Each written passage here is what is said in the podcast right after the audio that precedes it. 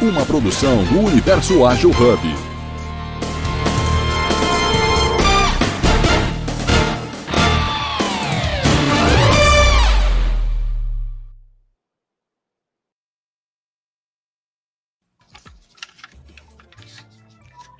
Bom dia, bom dia, bom dia. Terçou. Começamos bom nossa terça-feira? Então, maravilha. Eu juro que deu uma travada na minha internet, apareceu o gol, não vi a abertura, apareceu vocês. Eu estou aqui na base da fé. não, tudo aconteceu nesse meio tempo. Isso o speed test rodando. O speed test falando que eu tenho 10 megas de internet de velocidade. Falei, pronto. Começou a terça maravilhosa. Cara, como toda faz direito. Faz parte. Como toda, toda terça maravilhosa, é uma terça de jornada ágil 731, sabe? Práticas ágeis, falando aqui hoje de negociações em produto. É, negociações em geral, assim, produto tem algumas particularidades, mas em geral. E a gente está cheio de novidades e convidados vai ser muito legal hoje. Então, como sempre, Vanessa, eu vou começar apresentando aqui o universo ágil, depois eu me apresento, você puxa, você puxa a Patrícia, a Patrícia puxa o nosso convidado especial, que já é figurinha da casa, assim, zero novidade, sabe onde está o café, onde está a água. E a gente começa a nossa terça-feira maravilhosa, tudo bem? Tudo bom, fechadíssimo. Beleza. Então, mais um Jornada Ágil 731, práticas ágeis, negociações em programas, começando aqui hoje com vocês. Hoje temos três hosts e um convidado, convidado que é a nossa no, no, amigo meu, então complicado apresentar. Eu brinco que vai virar especial de Natal, tá, Léo? Todo ano você vai ter que vir no final do ano encerrar.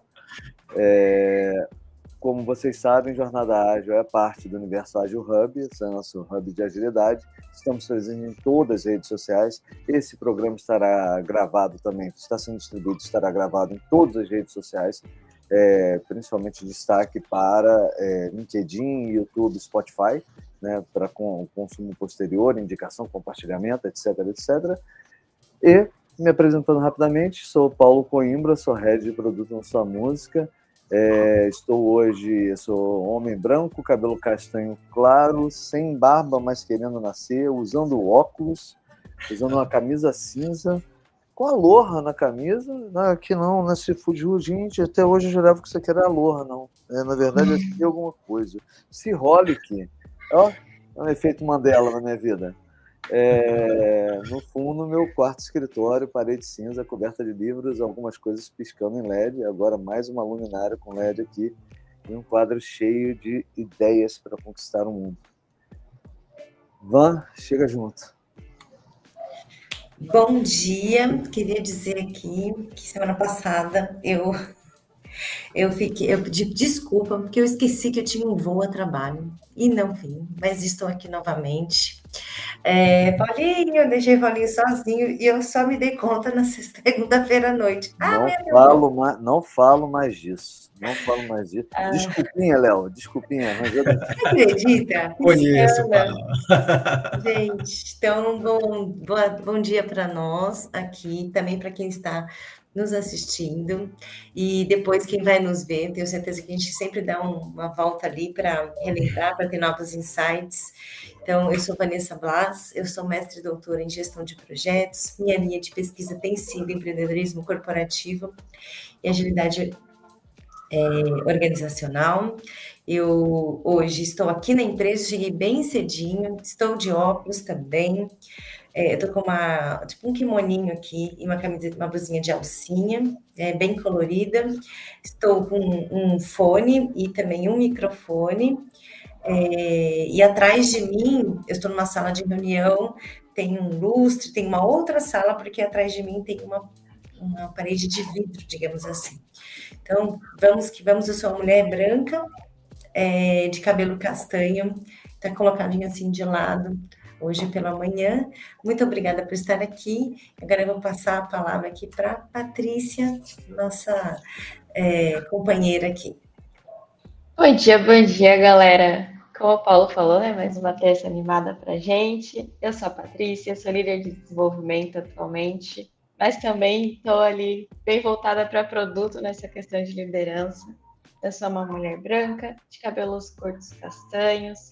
Hoje eu tô usando uma blusa basiquinha preta, o meu fundo é branco e aqui atrás de mim tem uma porta aberta. Provavelmente vocês vão ver alguns felinos caminhando também aqui durante o nosso episódio. Eu tenho duas gatinhas, elas sempre tentam participar um pouquinho. E seja bem-vindo com a gente, Léo. Passo a palavra para você. Oi, Patrícia. Bom dia. Bom dia, Paulo. Bom dia, Vanessa. Vou começar aí falando que eu entendo a Vanessa sobre o episódio da semana passada, porque até ontem eu falei, Paulo, será que eu vou conseguir estar aqui hoje? Tentaram, Vanessa, tentaram, Vanessa. Tentaram. Eu falei, não, não, não, não. Aí eu até, eu até curiosamente lembrei de você, eu falei, não, Léo, você não vai me dar uma de Vanessa agora. Não. Falei, não. Paulo traumatizado já. É, é. Mais um. Mas eu quero. Mas eu quero falar que é sempre bom estar com o Paulo, trocar ideia. Estou aqui muito ansioso para conhecer melhor a Vanessa, conhecer a Patrícia. É um tema que eu gosto de falar bastante. É... Eu, falando um pouquinho sobre mim, é... eu sou um homem branco, de pele, um homem de pele branca, é, olhos e cabelos castanhos, cabelo curto. Estou usando uma blusa azul e ao meu fundo uma parede branca. Eu comentei que sobre esse tema, né, negociação, é, gestão de conflito, para mim tem um pouco a ver. Eu gosto de falar bastante, é o que no dia a dia aí, ah, e não só no ambiente corporativo, né, mas no pessoal também, a gente está a todo momento fazendo. É, hoje eu trabalho no Grupo Magalu com liderança, então eu gosto de falar bastante sobre liderança, gestão de pessoas, agilidade e muito focado em entrega de valor, entrega de resultado no final do dia. E é isso. E é um prazer estar aqui com vocês. Estou animado aí pelo nosso papo e tenho certeza aí que vai ser bem legal para quem está acompanhando. E como a Vanessa falou, eu acho que aqui é, é mais uma provocação para depois vocês nos procurarem, para trazer a opinião de vocês, para trazer as dúvidas, e estamos aí. Cara, que legal, porque agora que eu tô tendo a consciência, engraçado, Vanessa, porque eu voltei pro programa durante suas férias e o Léo veio falar com a gente durante suas férias. Então você não teve contato com ele. Eu coloquei na minha cabeça que vocês se adoram, assim, porque vocês me lembram muito um ao outro. Então vai ser bacana ver isso que eu idealizei na prática aqui. Cara, é, agora temos aí o Obama fazendo presença, mas assim, é, é, eu acho o Léo uma pessoa que. Por que, que o Léo hoje é nosso convidado? Porque o Léo tem como parte do DNA dele, como, como tech lead, né? Assim, eu não sei se é a mesma função que você faz, Patrícia, porque a gente está tendo nossas primeiras trocas agora. Mas o Léo, como tech lead, né, ele sempre usou uma capacidade de escutativa extremamente bem aplicada, sabe, com uma negociação de todas as partes para chegar a conclusões positivas para todo mundo. Eu nunca vi o Léo terminar uma negociação onde ele se viu vencedor. Na verdade, ele tinha que todo mundo sair vencedor no final da negociação. E é, e é por isso que o Léo está aqui com a gente, porque é muito natural em ambientes corporativos que a gente entenda tudo como uma competição natural, né? Minha posição, é, é, é, os meus riscos, meus ganhos. E, e assim, o Léo tinha isso eu brinco que o Léo é o cara que, que sabe fazer negociação da forma mais ética que eu já conheci na vida, sabe? Então vamos, eu vou abrir aqui, a gente tem a nossa pauta, mas lembrando, isso aqui é um bate-papo, tá? Então a gente puxa por onde for. É... Por que, que é importante negociação em produtos? Onde é que está a importância, sabe? Qual é a importância da negociação? sabe? É, é... E aí eu queria puxar um pouco aqui para vocês, se a gente quiser puxar para a cola, se quiser falar de dentro, mas qual que é a grande diferença de negociar algo ou simplesmente direcionar, faça algo? Né? Por que, que simplesmente não tem alguém batendo isso lá? É, alguém quer falar? Se não, eu puxo aqui e, e levanto a primeira carta. Vou deixar as primeiras damas. Mas se quiser, eu posso puxar também. Eu vou, assim, primeiro que eu, eu realmente não tinha conhecido o Léo, e aí eu entendi. Pois é, quando você falou agora da, da forma como é, que a gente tem muito a ver, assim. Eu, eu conheço o Paulinho faz mais ou menos um ano, né? E a gente tem interagido bastante e tudo mais. E eu, eu sou realmente uma pessoa que eu, eu não. Eu nunca acho, eu não me sinto bem. Não é questão de concordar ou não concordar, tá? É uma coisa que você, que uh, eu não posso ganhar sozinha. Ou aquela concorrência que eu tô, alguma coisa que eu tô, eu vou ganhar sozinha. Eu não consigo, tá? É mais forte do, do que eu. Então, é, eu eu penso muito na colaboração, eu penso muito é, como um time, eu falo muito sobre é, esportes né, no meu dia a dia, na liderança. Então, claro, né, é, é existem algumas alguns tipos de trabalho aonde isso talvez não aconteça, né? E isso não é aplicado. Mas aonde a gente está, é, eu acredito muito exatamente nisso, exatamente no, é, no termo, quando eu estudei o PMBOK, né, na precificação, é, o ganha-ganha, né?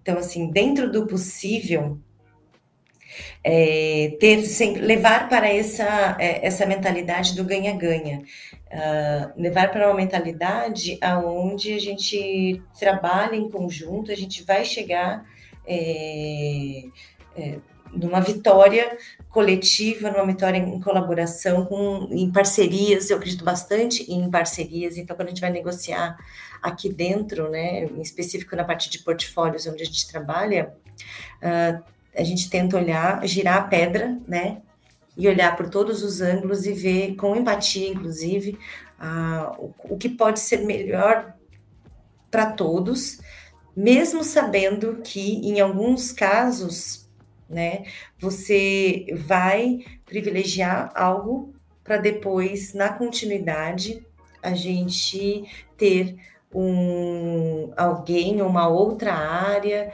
é, em específico com, com uma vantagem em cima daquilo que a gente trabalhou. Então, é olhar para o todo nessa negociação, né, e aqui em, específico na área de portfólios, falando assim, bom, nós vamos atingir primeiro isso, mas nós não esquecemos é, da outra parte, o quanto isso pode contribuir, já vamos deixar preparado. E uma vez uma pessoa, um aluno meu falou assim, prof, mas quando você trabalha com agilidade, as pessoas não sabem muito bem o escopo, elas não ficam ansiosas, ela no futuro, se o backlog dela vai ser priorizado. Aí eu até falei uma coisa, falei assim, a gente trabalha aqui com muita transparência. Então, se nós estamos priorizando algo agora, você pode ter certeza que aquilo que você colocou, ponderou, não vai ser esquecido. Você pode acompanhar e a gente vai, a gente vai, é, vai junto. E eu, é, eu super concordo, já fiquei muito feliz aqui com que, a gente vai por esse caminho, né? E eu acho que a gente tem que levar isso para as nossas casas, nossas famílias e nosso dia a dia também. É, sempre pensando ali com empatia e, e, e no todo. Perfeito. Patrícia. Aqui no meu caso, é, como eu sou líder de desenvolvimento, eu misturo o papel da agilista com o product manager. Não sou tão focada no técnico. Mas eu acho muito importante, igual o Léo trouxe, né? O nosso propósito é entregar valor. E como que você vai entregar valor apenas dando ordem para as pessoas, né? Uma coisa que eu vejo muito, até que quando eu estava começando a estudar ali mais sobre produtos e tudo mais, é um time, para ele realmente entender o valor, conseguir contribuir para que a gente faça essa entrega de valor, ele tem que entender o propósito, né? E muitas vezes os times de desenvolvimento até recebem aquele top-down e ficam, caramba, né? Por que, que eu vou fazer isso? O que, que vai influenciar na vida de alguém essa funcionalidade? Como que a gente vai alcançar algum objetivo no produto com isso? É aí que eu acredito que entra muito a questão da negociação e a parte de todo mundo tem que estar ganhando. Porque quando todo mundo está com o mesmo objetivo, igual a Van trouxe, né? A gente joga como um time, é todo mundo direcionado para aquele objetivo. Não é aquilo de estou fazendo porque quero garantir apenas o meu salário, né? E aí que entra muito isso. E no meu dia a dia, a negociação é super presente nessa parte, de fazer com que todo mundo tenha ali, né, o seu momento de ser ouvido, mas também que compreendam o porquê das pessoas estarem pedindo aquilo. Então, eu acredito que eu vou muito para esse lado e que a negociação é muito importante também para essa parte no dia a dia. Bom, vocês. Eu vou chover um pouco no molhado, mas eu concordo muito com o que a Van falou e com o que a, com o que a Patrícia falou. A gente, no dia a dia, né, no ambiente corporativo, é, a gente vivencia muito a negociação. E, e, um ponto que é importante, até relembrando ali o que o Paulo comentou no início, né? A gente tem que ter muito, muita noção que a gente, numa negociação, a gente tem que comportar como se não fosse a última negociação. E isso é importante, porque assim, não adianta eu ganhar agora, mas no, no corporativo, ou que seja com uma área, ou, ou uma outra liderança, amanhã, no futuro, você vai precisar negociar de novo. Então, se você faz uma boa negociação agora, é, a longo prazo, isso é vantajoso. E aí vem um pouco do que a Patrícia falou, a, perdão, a Vanessa comentou, sobre o ganha-ganha. E aí, para mim, assim, eu acho que um, um, fundamento que eu acho interessante falar da, nego, da negociação, que é assim, a gente negocia para ganhar. Se é uma negociação, né, ela é uma negociação para ganhar. Mas você tem duas formas de ganhar. Ou você ganha às custas de outra pessoa, que não é o legal, ou você chega a um acordo em que ali as ambas, os interesses ali é, relevantes das duas partes são atendidos. E esse é o ponto interessante. Então, um, um, um, fator que eu acho muito importante e o que geralmente no dia a dia eu gosto de trabalhar, e eu gosto de trabalhar com meu com o, o, o PO, a PO que eu tenho no meu time é a informação. A informação ela é muito relevante. Se você vai para uma reunião, você tem que entender quem está nessa reunião e qual que é o interesse de cada pessoa nessa reunião.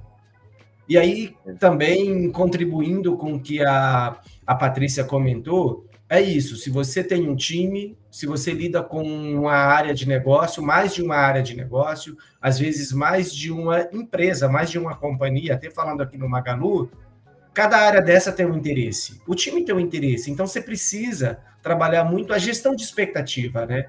E como que você trabalha essa gestão de expectativa? É com conhecimento e informação. Você precisa entender o que, que para onde que essa área está indo, o que, que ela espera, o que, que essa liderança espera, é, o que, que o time tem ali de interesse, de expectativa, para você, com toda essa informação, buscar negociar, e aí fechando com o que a Van comentou, com ganha-ganha, o que é bom para todo mundo. Cara, não é fácil no dia a dia, né? É muita informação, é muita é, é, é, condição ali, mas se você tem trabalha com informação, ali com conhecimento, conhecendo o produto, conhecendo as áreas, torna um pouco menos difícil você lidar com no dia a dia com esse tema. Eu, eu, é muito legal isso que vocês trazem, porque é o seguinte, às vezes a gente se acha, a gente se sente sozinha, né, nas organizações. Você fala assim, não, as pessoas ficam tirando assim, cara, lá vem ela, ou lá vem ele, quer fazer média com todo mundo. Mas não é, sabe por quê? Vou fechar aqui, vou ficar quietinho. Mas assim, tu não, você tá no mercado. As pessoas às vezes esquecem, assim, esse, é, você, não vai ser a última negociação que o Léo falou. Aí você está no mercado de trabalho, aí você fala assim, ah, eu vou fazer das minhas coisas, as coisas vão andar assim se tu não tiver, às vezes, uma natureza dessa forma e tudo bem, você só tem que pensar assim, cara, eu vou encontrar com essa pessoa, com essas pessoas em outro lugar. Isso não quer dizer que você, você tem que ser é, ficar em cima do muro ou deixar você a gente como líder tem que ter um posicionamento, tá? A gente não vai ceder para tudo em todos os momentos, mas as pessoas têm uma linha de raciocínio e falam assim, olha, a gente aqui vai trabalhar com colaboração, a gente aqui vai entender, em alguns momentos assim, a gente vai ter que fazer algo que nem todo mundo concorda. A gente não está falando de abraçar árvore, né? A gente está falando de uma coisa séria, uma, uma colocação. Mas dentro do possível, né? Nós iremos trabalhar aonde é, as pessoas se sentem confortáveis e ouvidas em alguns momentos, né? E olha, e não esquecidas, cara, nesse momento, pessoa, né, mulher, homem, é, nesse momento a gente não vai conseguir é, negociar, discutir alguns pontos, porque a prioridade da empresa, a prioridade, o caminho onde a gente está seguindo é um outro, mas a gente vai dentro do possível trabalhar para que esteja pronto para tua para tua demanda, para o teu é, para o teu trabalho e tudo mais. Isso é na vida, né, gente? Então é muito legal estar tá aqui e falar, puxa, não estamos sós. Né? É, cara, isso é muito legal que você trouxe. Assim, eu vou até aproveitar. Um, um, teve uma coisa que o Léo falou que foi genial. Que, assim, é essa questão do ganhar da outra pessoa versus ganhar com a outra pessoa. Que é o que é uma questão de mudança de preposição, né? Predisposição de uma preposição, mas que muda toda a maneira você como você vai encarar sabe? Porque, assim, a capacidade de negociação, porque você poderia ter um top-down muito bem estabelecido. Nem sempre é, funciona dessa maneira. Uma empresa muito grande, muitas áreas, muitas diretrizes, objetivos distintos, então colisões acontecem, mesmo internamente. Mas quando você aprende a negociar, você tem três ganhos muito imediatos. A primeira é um, um impacto da, na própria organização, né? ou uma, uma diminuição de impactos e aumento de colaboração na própria organização uma predisposição. É, é, a segunda é um impacto nos resultados, sabe? Até pela priorização. E eu brinco que, assim, na dúvida, na dúvida, use o, o, o valor criado como norte, sabe? Numa negociação. O que, que a gente está querendo criar? Qual é o valor que a gente está criando? Não é o valor pela área. Qual é o resultado final entre A e B? Qual que está gerando maior resultado? Qual que está gerando maior? Tem maior certeza? Tenta ponderar. E por último, quais são os desafios comuns e não comuns, sabe? Para você falar, olha, cara, a gente está aqui equilibrando, ponderando isso aqui, ponderando isso assado, sabe? É, eu brinco que a área de produto, quando é uma área que ela nasce na interseção entre tecnologia, negócios e, e, e o Léo, a gente já trocou muito essa, essa ideia, né, Léo? Tecnologia, negócios e usuário barra design. E parece que esses três círculos estão mágicos, parados, e criou-se uma interseção linda que produto fica ali dentro. Não é assim. Assim, de verdade, esses três círculos estão tentando se distanciar constantemente um do outro, e o trabalho do produtor é ficar puxando, juntando eles assim, tentando botando todo mundo na mesma mesa, todo mundo para conversar o tempo todo, para olhar em direção ao mesmo resultado. É por isso que é tão importante esse tema aqui porque muita gente entra para o produto e acha que é só uma questão de, ah, eu tenho backlog, ele vai. Não, cara, a priorização do que você vai fazer, tanto do que está em discovery quanto do que está em delivery, passa por uma negociação interna o tempo todo. E um ponto que não está aqui na nossa pautinha, mas que eu quero somar é: se você não negocia com as pessoas, perde-se o senso de propriedade. E as pessoas não se sentem responsáveis por aquilo. Então a entrega fica sempre sem o patrocínio real de todas as partes para fazer acontecer. Então, assim, é muito fácil você, ah, então vou me apoiar num top-down. E aí você vai descobrir que você está tendo uma entrega vazia. É, é, ó, tem gestão, de stakeholder. Cara, ninguém, eu, eu, escutei uma frase em, em, em, Portugal no curso que eu fiz recentemente, que é assim: ninguém é, destrói aquilo que ajudou a construir. Cara, aquilo me abriu a mente é, é, é muito óbvio, é claro, ninguém destrói em qualquer. É isso, gestão do stakeholder, de expectativa, de alinhamento, e, e isso eu falei, eu falo isso, as pessoas rapidamente entendem. É, né? É, é, e, e, a gente, e o que eu costumo falar sempre no final do, daqui, quando a gente vem para essas conversas de terças-feiras, de quinta, de segunda, de terça, de quarta, de quinta, domingo, segunda, todos os dias aqui do, do Universo Ágil, a gente tem esses insights que nos ajudam para a vida pessoal e profissional. Então, é, eu acho que hoje a gente vai ter muitos desses insights, assim, já está tendo. Uh, e é isso, cara. É, você tem que trabalhar em conjunto. As pessoas, elas vão te apoiar. É, se elas enxergarem em você uma transparência, uma essência ali do tipo, estamos fazendo o melhor para a empresa, tá? A gente está fazendo o melhor para o time, entendeu? É um time de futebol, de handball, ou ah, um esporte, um surf, que é um esporte mais, é um esporte é, individual, somos um time, você tem o, o, treinador, você tem uma marca por trás de você. Fórmula 1 é um time que está por trás, independente se um sai na frente ou não, no final é escuderia, é a mesma coisa. A maioria dos jogos não é um jogo de soma zero, onde um fica com a posição de liderança e todos os demais são excluídos. Tem algumas coisas realmente que existem, assim, por exemplo, um julgamento é jogo de soma zero. Tem um culpado, tem uma penalização, ponto. Então, assim, mas no ambiente que a gente está, é um ambiente de concessões, sabe? E aí, aproveitando isso até para puxar Eu lembro que uma vez eu estava conversando com o Léo, e, e Léo, você não me disse isso, mas eu lendo, é, trocando ideia com você para criar a pauta, você quase disse isso. E você falava, cara, no final do dia é o seguinte: de um lado a compreensão, do outro a comunicação, e aqui no meio a flexibilidade que você tem, sabe? E a negociação nasce exatamente desses dois. Você compreender, você comunicar e ser flexível, que às vezes você tem que compreender mais, às vezes você tem que comunicar mais me, me, me puxa esse, esse, barco, fala um pouquinho da tua experiência como, como negociador para o time, que eu tô vendo que a gente vai usar muito preposições aqui, para o time, com o time, do time, sabe? Me, fala um pouco mais, porque eu sempre vi essa posição muito clara em você, de negociar essas múltiplas visões. Claro, claro, Paulo. É, o que você colocou aí, e também né, reforçando o que a Vanessa trouxe, é muito importante, é muito interessante, né? Falando de gestão de stakeholder e falando de time também. Então, assim, um ponto importante, independente, né, é, se você está ou não há muito tempo dentro de uma companhia, dentro de um produto, é, às vezes muita gente se esconde, né? Ah, não, cheguei aqui agora, é, eu não consigo muito contribuir e aí, assim, eu acho que quando você não contribui, quando você não se posiciona, né, você acaba é, perdendo essa negociação e seguindo ali quem fala mais alto.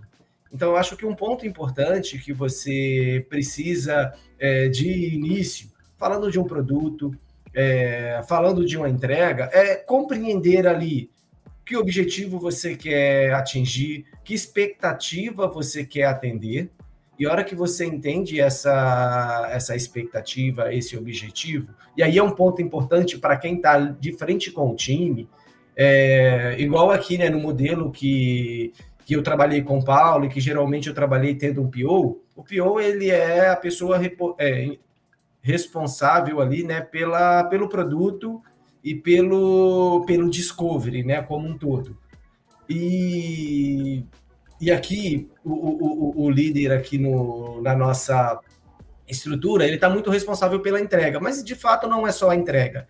Então, quando você faz uma compreensão é, do objetivo de uma, de uma feature, do que ela atinge, de quais são os riscos, de quais, qual é o valor que, é, que será entregue, qual é a, o tempo disso, né? Então, isso é muito importante. Você consegue uh, deixar claro para o time que objetivo você quer atingir, por que, que a gente vai entrar nessa missão e, e ainda mesmo assim você tem ali ainda a resistência. E essa resistência é normal, então você precisa saber flexibilizar. Ah, um exemplo, eu já trabalhei já numa, numa empresa que a gente migrou todo o legado. Ah, o objetivo era migrar todo o legado. E eu tinha colabora, colaborador no meu time que tinha 60 anos, que só conhecia legado. Então, assim, imagina a resistência que, que eu enfrentei e como foi importante né, negociar essa, essa participação e essa entrega deles no dia a dia para atingir esse objetivo. Porque, no fim das contas, né, a gente, a liderança, ela, e aí até produto mesmo, não é ela que de fato faz acontecer no sentido da entrega. A gente está ali coordenando, direcionando para atingir esse objetivo. E quem faz acontecer tem que estar tá motivado e tem que ver valor nisso. Então, acho que trazendo aí um pouco sobre a, entrega de valor, flexibilidade, é isso, é você entender o momento de cada um.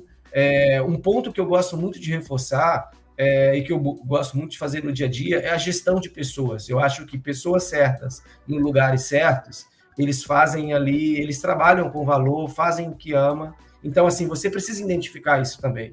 Às vezes, você está com um time que o cara não está no lugar certo, não está entendendo qual é o valor, e isso, aí é, eu acho que foi a Van que comentou, né, de um time de futebol, é igual um time de futebol. O cara tem que estar na posição certa. Às vezes o cara foi lateral a vida toda, mas se ele jogar talvez um lateral avançado, não é o que ele faz de melhor, o cara não vai entregar valor, o cara não vai estar motivado e o cara começa a perder performance. Então, é importante você entender esse ponto também e dentro dessa informação, desse conhecimento, você é, se organizar da melhor forma ali para esse time funcionar e, ali por trás dos panos, né, você encaixar essas peças da melhor forma. Perfeito, nossa. É, é... E Léo, tá traumatizado, mais um traumatizado com o Brasileirão? Todo mundo que eu ah. converso tá, dá uns exemplos desse jeito. Cara, não, mas vocês querem complementar essas questões dos princípios básicos da negociação? Quais são os componentes que a gente tem que ter em mente? Porque é muito fácil a gente ter. É o que é, a gente já até conversou sobre isso, Léo, né? A gente é, um, é uma maquininha de gatilho, né? Todos nós temos gatilhos, e aí geralmente na pro, no próprio processo de comunicação, se alguém dispara nossos gatilhos, a gente já sai de um estado de colaboração para um estado de combate. É muito natural e a gente tem que lembrar que a gente não está num combate, a gente está no estado de colaboração. É o que eu estava falando até ontem, estava trocando uma ideia com o Sullivan. Falei, cara, geneticamente a gente é preparado para a predisposição de combate, sabe? É assim, a gente tem ferramentas de fuga ou luta, sabe? A gente não tem uma ferramenta de senta e escuta sabe? Então a gente tem que racionalizar muito, sabe? Todo o ferramental que a gente criou na raça humana como um todo é um ferramental para fazer a gente trabalhar em conjunto, para contrariar a, a, primeira reação. Então, assim, vocês querem trazer algum desses pontos, ou mesmo a gente falar um pouquinho mais das técnicas de negociação? É, eu acho só legal destacar bem isso que você falou, Paulo, da flexibilidade, né? Quando a gente vai negociar, de irmos abertos a também mudar a nossa opinião e mudar o nosso posicionamento. Porque eu vejo também que às vezes alguma pessoa vai assim, ah, eu tenho um cargo muito alto de liderança ou algo do tipo, então eu tenho que convencer. É muito o que a gente está falando, né? De, eu tenho que convencer todos que a minha opinião é a correta, que nós devemos seguir aquele caminho específico. Mas não, vamos de mente aberta e também muito do que o Léo falou, de entender a posição de cada um ali e de que forma que podem colaborar. Então, às vezes, na nossa posição, a gente está vendo de uma forma, né? Tipo, ah, eu estou vendo o problema dessa maneira aqui. E vem outra pessoa que vê o problema totalmente diferente do que a gente está vendo, de como a gente está expondo ele em si. E até a gente assim, acaba ficando, poxa, eu não tinha visto por esse lado. Então, sempre ir com a mente muito aberta e também se colocar no lugar de escutativa, não só de quem vai facilitar a negociação. Absorve bem o que todo mundo está falando, coloca na mesa e pondera a opinião de cada um. Patrícia, isso é muito legal, porque três fatores importantes da negociação, né? E assim são cruciais. Vocês podem sempre ver que eles batem. É poder, tempo e informação. Então, assim, se você vai para uma agenda, se tem lá um diretor, é, vai ser muito difícil você conseguir é, ganhar uma negociação, né? E o ganhar é o que a gente comentou, que é o ganha-ganha, mas ganhar a negociação quando você tem uma mesa ali, pessoas com poder. Outro fator que é muito importante, né, é o tempo.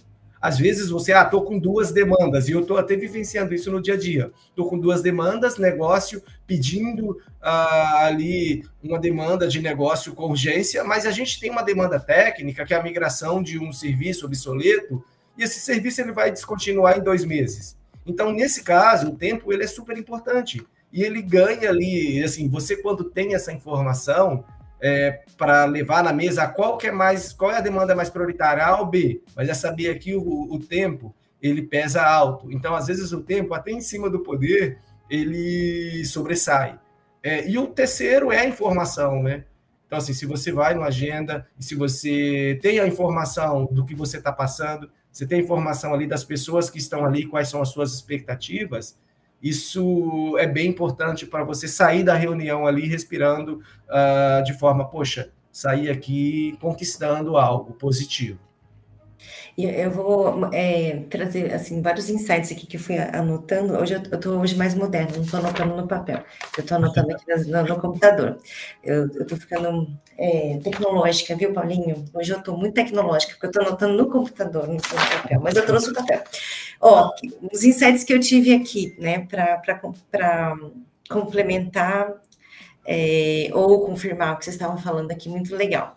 Então, a gente está falando de compreensão mútua, a gente pode falar de empatia, comunicação, claro, a gente pode falar de comunicação não violenta também, porque às vezes, você negociar com uma pessoa ali que ela é muito é, altiva, como diria meu pai, meu falecido pai, mas eu fiz, tive um insight de algo que eu, que eu como pesquisador, eu falo na minha, eu, eu, eu sempre trago, que é o manifesto ágil. Né, quando a gente fala de agilidade aqui, então. Então, quando a gente vai lá para os princípios e valores que norteiam tudo o que a gente faz dentro da, da, agilidade, né, e fora também, porque até os meus alunos falam assim, prof, mas se a gente encontra em projetos que nem são de agilidade, falei, pois é, no nosso dia a dia. Então, a gente está falando aqui de indivíduos e interações, né, dessa colaboração com o cliente, resposta é, resposta rápida, mas quando a gente vai para os é, princípios, então a gente está falando de satisfação do cliente, ou seja, foco. Se, todo, se a gente está falando de um produto, a gente retira de nós aqui que estamos negociando e fala assim, o que é melhor para a empresa e para o cliente.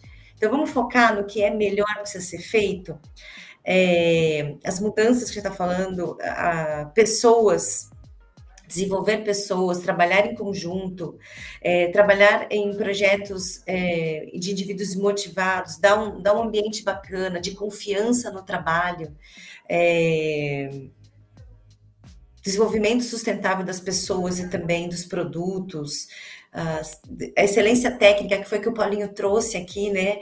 É, cara, se você está com a pessoa trabalhando no lugar certo, né, entendendo o que precisa ser feito, você tem ali uma excelência técnica, você tem um indivíduo motivado, né, trabalhar a simplicidade também, né, no nosso dia a dia. Então, assim, há várias coisas que dentro da agilidade, se a gente volta, por isso que são princípios e valores, a gente volta para essa base, é, entende o que isso significa, nessas negociações, nessas nossas relações ali, que muitas vezes visam o poder mais do que, na verdade, a entrega, a gente acaba saindo um pouco como uma técnica mesmo, assim, fala, olha, é, gente, esse, essa é a nossa linha, né? E vamos por aqui, vamos relembrar, né? Por que, que a gente está falando de agilidade? Por que, que a agilidade ela funciona mais do que práticas e frameworks é, ou técnicas que a gente aprende, né? Ela funciona porque ela tem um norte e assim, e esse norte é muito voltado e vai nos ajudar a sermos mais competitivos. Então a gente tira a vaidade, tira algumas coisas que a gente aprende e fala, cara, vamos seguir por aqui é, e vamos nos adaptar a isso, né? Então acho que talvez nos ajude bastante e eu tive esse insight de, de repente complementa ali os princípios básicos da negociação, se a gente volta para para a base mesmo, né? Enfim. Perfeito. Posso ter falado besteira também, mas hoje é terça-feira de manhã, então... Não, faz total, total sentido, viu, Van? Total sentido. Falou a, a cabeça bem, voa muito, né? A cabeça voa muito, então assim, a gente se permite, né? Mas, eh, Van, eu acho que você arrebentou e, e, e tem umas coisas que, assim, é... acho que vale a pena a gente ir para um lado um pouquinho mais técnico, mas é coisa rápida, só para a gente passar por lá até porque a gente já passou da metade, e também entender que tem alguns ferramentais para apoiar isso.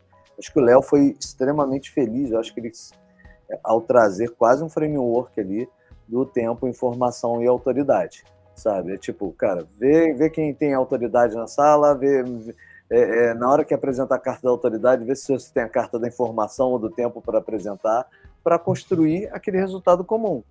E aí vem, quando a gente vai falar de, de, de técnicas de negociação, é, geralmente separam em três, tá? Assim, as que são muito baseadas em negociação baseada em interesses comuns, e, e, tipo, tem duas que são super populares aí.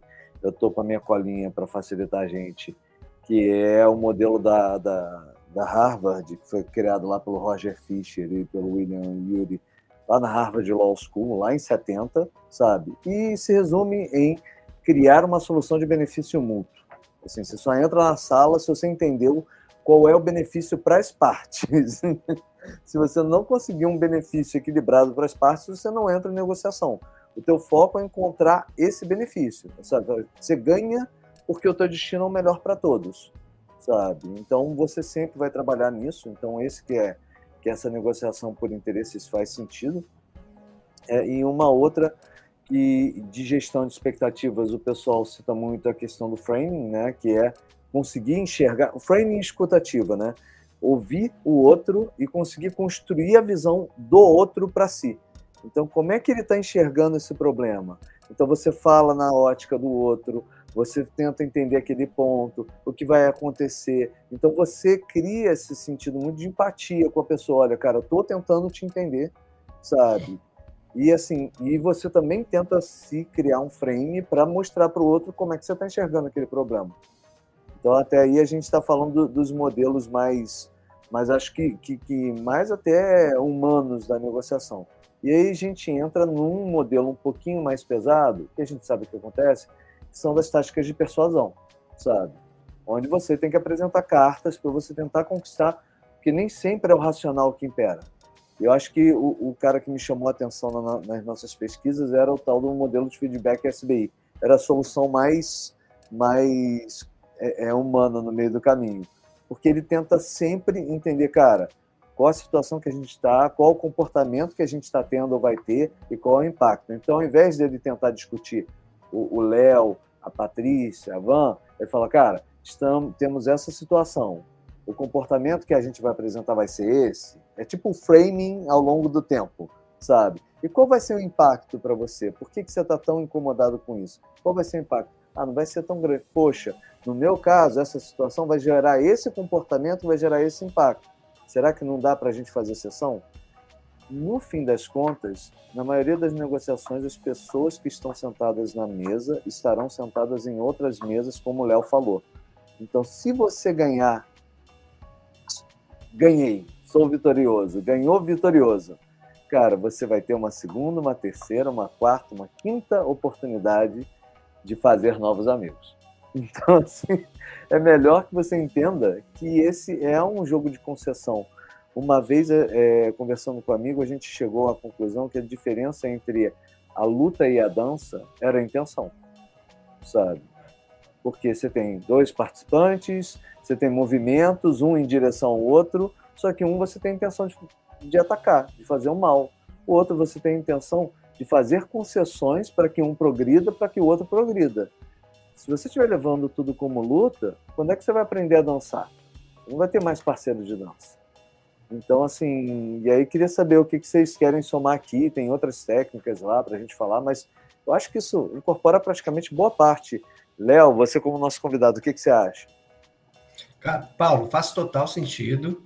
É, eu acho muito interessante, né, a gente, e aí falando, aproveitando da evolução, usar as boas práticas e as lições aprendidas. Esse é um ponto bem interessante, essas técnicas. Algumas, para mim, é, são novidades, tá? E só para contribuir, três aspectos super importantes que eu vejo da negociação, e aí um deles você comentou que são os interesses, e aí acrescentando dois, que é sempre importante a gente levar também, é, é são as posições ali na hora da, dessa reunião ali, né? Entender ali como cada um se posiciona. E um outro que é importante que a gente não comentou são valores. Assim, os valores eles são muito importantes e na maioria das vezes eles são é, inegociáveis. Então isso é importante quando você vai tratar de um tema que seja delicado ou não, você considerar esse fator, esse aspecto, na verdade, né? Porque ele, na maioria das vezes, eles são inegociáveis e você precisa saber balancear ali bem. Mas você falou muito bem sobre o, o, técnicas ali, a escutativa. É, um ponto que você comentou que é bem legal, que é o, a zona, eu vou falar zona mínima de aceitação.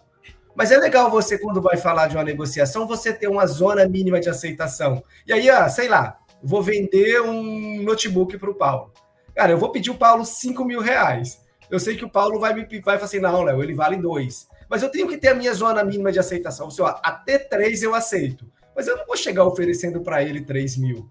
Então, eu acho que em tudo, né? Quando você vai negociar um backlog, quando você vai negociar uma entrega, quando você vai negociar, você tem que ter a sua zona até onde eu aceito. Então, isso é legal. E aí foi o que ele falou, uma das técnicas lá, do interesse mútuo, e você ter ali o, a sua zona mínima de aceitação. Eu não sei se eu, é a zona mínima de aceitação. É, não.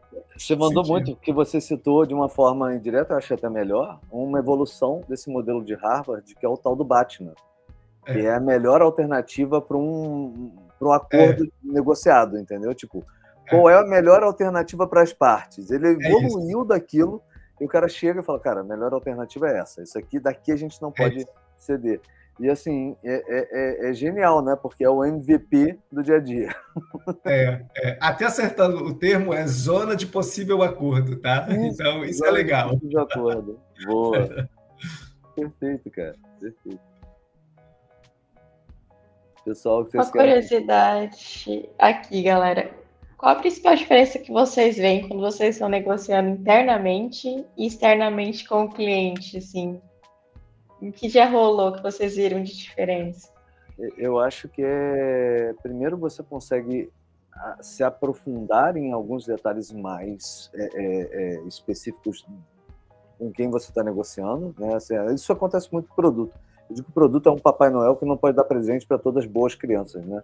Então a gente tem que negociar com todas as, com todas as crianças da empresa. Fala assim: ah, não vai ter presente agora, mas vai, mas não é que você não é uma, uma criança. Você vai ganhar o presente, mas pô, tem que fazer isso nessa direção. Quando a gente vai para fora, o território muda, é, as coisas ficam mais sensíveis, você não sabe qual é a cultura da empresa. O Léo falou muito bem, né? Quais são as posições, quais são os valores. No dia a dia eu conheço as posições e valores do Léo. Eu conheço para quem que o Léo trabalha, o que que ele está envolvido, como é que estão os indicadores do Léo. Quando vou para fora, eu tenho que tatear tudo isso. Eu tenho certeza que boa parte dessas informações eu não vou ter. Então, eu vou ter que descobrir com uma certa sensibilidade na negociação, sabe? Mas é aquilo. É... Construir muro é muito mais fácil, né, Patrícia? Construir ponte. Construir muro é só botar um bando de tijolinho empilhado em cima do outro. Então, construir ponte, você tem que cruzar espaços de desconhecimento muito grande. Tem que ter boa vontade dos dois lados para se encontrar no meio, sabe? Então, acho que você tem que se apoiar muito mais nessas técnicas Talvez, né, Léo, a gente, por negociar muito dentro de casa, a gente tenha a liberdade que só a intimidade traz, sabe, com os nossos stakeholders. Quando a gente vai para o cliente, o assunto é um pouco mais complexo. E aí o cliente vai virando stakeholder à medida que você vai fazendo novos acordos com ele, sabe? Um, um stakeholder mais interno, você começa a entender as motivações. É o meu ponto de vista. O que, que você acha, Vanessa? Faz sentido para você? Faz sentido. Aí, assim, eu já trabalhei, eu trabalhei bastante em consultoria, em projetos, né, externos, assim, e essa, essa pergunta da Paty é, é, é bem interessante. Em ambos os casos, você, o que a gente precisa fazer para a vida, né, né, como um todo, é você ter bem clara a intenção, sabe? Então, assim, tanto interno, por que, que, é fácil internamente? Porque você convive, mais fácil, né? Aparentemente, porque você convive, as pessoas sabem, né, do que você tá, o que você está fazendo, a pressão da empresa, né? Todo mundo está passando pela mesma coisa, todo mundo tem é, clientes exigentes que no final somos nós mesmos, né? Que somos exigentes com, com, com consumimos e tudo mais. Quando você trabalha numa consultoria, você tem que ter um cuidado, mesmo que você não seja uma pessoa que está alocada lá, eu fui gerente de projetos na época de vários projetos, você tem que, as pessoas têm que te enxergar como uma pessoa comprometida, comprometida, uma pessoa que ela, ela, ela não tem uh, um viés alto para a consultoria só. Então, assim, tinham vários produtos e eu uh, gerenciava a entrega desses produtos para essas empresas. E é, elas viam em mim uma pessoa que eu seria quase imparcial, né, do que está acontecendo. Então isso gerava uma relação de confiança. Como que eu ganhei é, essa confiança e sei que ganhei? Porque quando eu é, terminei uh, um projeto, por exemplo, eu fui trabalhar no cliente. O cliente falou: Cara, a gente gostou muito de você, porque a tua postura era para o projeto. Por isso que eu falo da intenção cara, eu estou trabalhando para o projeto, estou trabalhando para o cliente. E isso é muito importante das pessoas entenderem, porque quando você tem alguém no seu cliente que tem essa postura, isso não é negativo, porque as consultoras falam assim, pronto, está nos prejudicando. Pelo contrário, você vende mais. Porque eles iam chegar e falavam assim para mim, olha, Vanessa, tem isso aqui. Você acha que isso aqui é importante agora? Ele não vai perguntar a pessoa de vendas, desculpa, a pessoa do comercial. Não vai, porque o comercial é o papel dele fazer aquela venda. A pessoa que está ali no dia a dia, é, está cobrando uma entrega de um produto, de um projeto, é, da, de uma maneira fair. Por quê? Porque é o que, é o, que o Léo falou. Cara, eu vou vender de novo, eu vou negociar de novo com essa pessoa. E ela vendo você como uma pessoa de de produto, uma pessoa que está trabalhando lá dentro com uma pessoa de confiança, você vai fazer negociações novamente. Então, o comercial, em algumas vezes, alguns eles me viam e falavam assim: puxa, preciso de você, qual que é o insight que eu tenho aqui, como que a gente está. Então, uh, essa relação de confiança, ela passa por uma intenção. Eu tenho intenção de entregar algo bacana, independente se eu tenho que chamar o VP da, do produto lá para ir ao cliente explicar algo que está acontecendo que ninguém consegue. Ou falar, olha, a gente aqui mandou mal, ou aqui a gente mandou muito bem. Então aqui a gente não vai cobrar a hora do cliente, aqui a gente vai ter que assumir, aprimorar isso e melhorar para o próximo. Claro que isso não é fácil, claro que eu, as pessoas às vezes olham para você e falam assim, meu, lá vem. Uh, mas no, no, no final é, é, funcionava. As pessoas não entendem durante o processo, mas no final, como funcionava, fala assim: beleza, é, acho que a gente tem que é, aprender uma forma nova. E tudo isso passava por mim pela intenção. Eu não quero beneficiar um ou outro. Eu quero que a gente entregue com o menor, menor problema possível, porque a equipe que está lá, ela sofre, cara. E tu tem que olhar para aquilo também, para aquelas pessoas, para aquela situação. Eu falo aquilo, aquela, aquela situação. Então, assim, é, eu aprendi bastante uh, a como negociar dentro da, da organização, mas também negociar com o cliente e a visão era a mesma. Cara, a gente tem que ser uma, a gente tem que ser muito bom no que a gente faz e, e ser muito honesto no que a gente está fazendo. Ó, a Sandra até colocou aqui. Bom dia, Sandra. Preciso ter empatia para as necessidades e problemas do cliente. E isso seremos é, mais é, seremos capazes de identificar e melhorar a maneira de contratar ou vender serviços. A empatia é a chave para a persuasão. Ao compreender as necessidades por da base de clientes, podemos vender os produtos ou serviços de maneira mais eficiente. Quando temos empatia com a situação dos clientes, cria, podemos criar um argumento convincente que atenda suas necessidades e abordar seus pontos de dor. Exatamente isso. E não é só produto, é quando você. Produto que a gente fala assim, ah, fazer mapa da empatia. Ah, não, é relação mesmo. Assim, é no dia a dia aqui dentro da, da, da empresa de trabalho na fintech. Eu tenho que ouvir o cliente. É, é, é, porque, assim, muita gente se equivoca achando que o dono do backlog é, é, o produteiro. Não é o produteiro. O dono do backlog é a criação de valor e a, e a relação entre as áreas. É isso. Você está priorizando e você tem processos de priorização e a negociação passa por isso. O Léo sempre falou isso para mim. Assim, não é uma questão, a gente não escolhe dentro de casa. Sabe? A gente escolhe.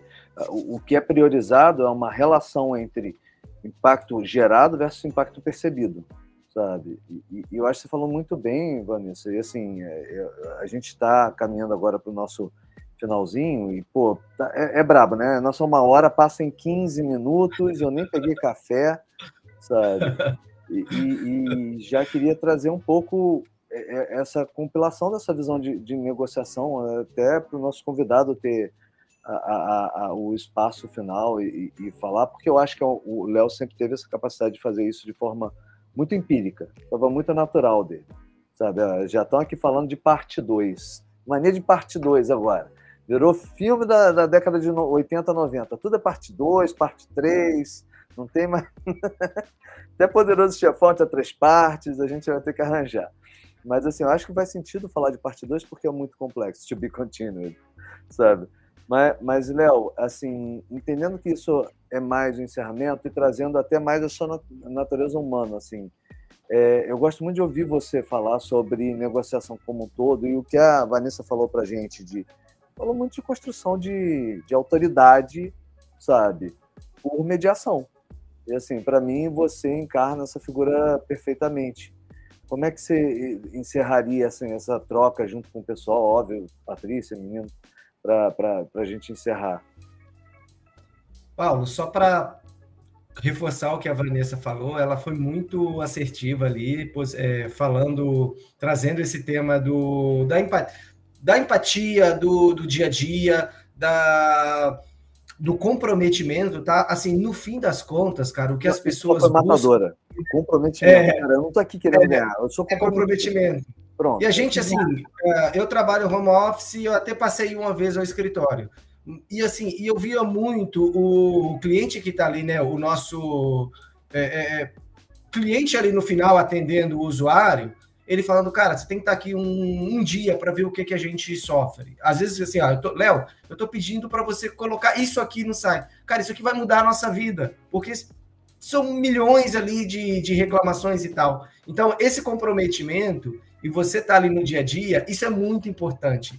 E só também para fechar um tema que a Vanessa comentou no início da negociação, é, não adianta eu, eu, nunca falar com você, eu passar pelo escritório por você não te cumprimentar e amanhã eu vou chegar lá. Ah, Paulo, pois é, estou precisando. Ah, o meu time brinca comigo. Ontem eu até recebi um meme falando que eu sou aquele que eu che... Cara, eu chego no escritório, eu converso com todo mundo. É, e assim, não só pensando, né, sendo um cara político. Às vezes a gente leva muito o, o político, né, no, como um mau, um mau exemplo. Mas assim, você precisa ser político para na hora que eu estou aqui no presencial e eu falo, ah, o, o, suporte que nos ajuda no dia a dia, Breno, me ajuda aqui com esse problema, cara. O Breno vai ter um bom gosto de querer me ajudar, porque eu chego lá, eu cumprimento com ele, cara, tá tudo bem e tal. E às vezes, né, é, é, você ter essa empatia, e a Sandra foi muito positiva nisso, essa empatia. A empatia, ela não nasce só na hora que a gente sentou para uma reunião e eu tenho uma necessidade. Essa empatia, ela é construída. Sim. Então, a negociação, é, e aí até trazendo um pouquinho, a gente falou muito do ambiente corporativo, mas para o ambiente pessoal, ah, igual o Paulo, eu sou casado, eu tenho um filho, e essa negociação, ela é desde do, de quando você nasce, você faz não é só com adultos, você tem que fazer com criança. Ele vai querer chupar, comer balas 10 horas da manhã antes do almoço. E aí, e aí você tem que colocar o seu poder de negociação. E, de novo, é empatia. É o ganha-ganha. Você, se você falar com ele, você não vai ter bala hoje, cara, ele vai fazer pirraça o restante do dia. Então, você tem que saber negociar. Ó, almoça direito que você ganha a sua bala. Então, é esse processo. Então, falando, né, eu acho que eu gosto muito de focar no fundamento. E assim, em tudo. A gente não precisa chegar na reunião falando de técnicas milagrosas e de Harvard, né? Tudo bem que essa técnica de Harvard é muito, ela é muito válida, mas a gente já começar fazendo o básico, com empatia, é, entendendo o outro. A gente falou aqui muito do ganha-ganha. A gente fala de produto, a gente fala de software, mas a gente tudo isso é pessoas construindo para outras pessoas. Então, eu acho que a negociação é essa. Se a gente pensa que estamos lidando com pessoas num ambiente num mundo cada vez mais maluco, todo mundo com problema, se você entende, se você entende que a pessoa está num dia bom ou não está num dia bom, quer passar essa agenda para amanhã, para você se sentir mais seguro para conversar, se você Sim. chega e sente que a pessoa já está estressada, cara, eu acho que é legal você entender esse momento para fazer essa negociação. Então, assim, resumindo, é tem que estar tá num, num, num momento propício para acontecer porque alguém, alguém, alguém tem que sair ganhando, né? Assim, todo, assim, cada um quer sair ganhando e todos podem sair. É, você tem empatia e você entender que precisa gerar um valor para o negócio. No fim das contas, não é ego, é uma expectativa que você visa atingir. Então, assim, resumindo é isso, Paulo. Acho que eu falei muita coisa. Tem que ter o parte 2 para a gente continuar. Mas muito legal. Assim, aprendi bastante aí com a Patrícia, aprendi bastante com a Vanessa. E foi bem legal essa troca aí. Obrigado pelo convite. Maravilhoso, cara, maravilhoso. E eu vou aproveitar então, já que a gente está com a Patrícia conosco hoje, na terça, chegando aí. Patrícia, é, Vanessa, se, me permitir, eu vou convidar a Patrícia para dar as palavras finais e. Claro. Para lá. Inclusive, gente, eu acho que a Sandra trouxe aqui o resumo do que a gente falou hoje. Então, eu já vou aproveitar e ler o comentário dela aqui. Precisamos estar dispostos a ouvir o ponto de vista da outra pessoa e encontrar pontos em comum. Devemos ser flexíveis e mente aberta. Usar uma linguagem simples e escolher cuidadosamente nossas palavras, mantendo a comunicação clara. Eu acho que é bem o resumo do que a gente falou aqui hoje. Eu quero agradecer muito ao Léo, que foi um prazer ter ele aqui no Universário com a gente. Deu para aprender muito com cada um. E ótima terça-feira para todo mundo, galera. Espero que tenha contribuído um pouquinho aí com vocês, dado insights para o dia a dia. E vamos de parte 2 sim, né? Bora lá. Pode deixar com a gente, se der bobeira, a gente traz a parte 3. e agora é o nosso famoso terço, né? A gente faz nossa bancada de Jornal Nacional enquanto a gente encerra a live aqui. Sei se a gente chama o Caetano três vezes, Van? Você acha tem que chamar o Caetano três vezes? Funciona, né? Funciona.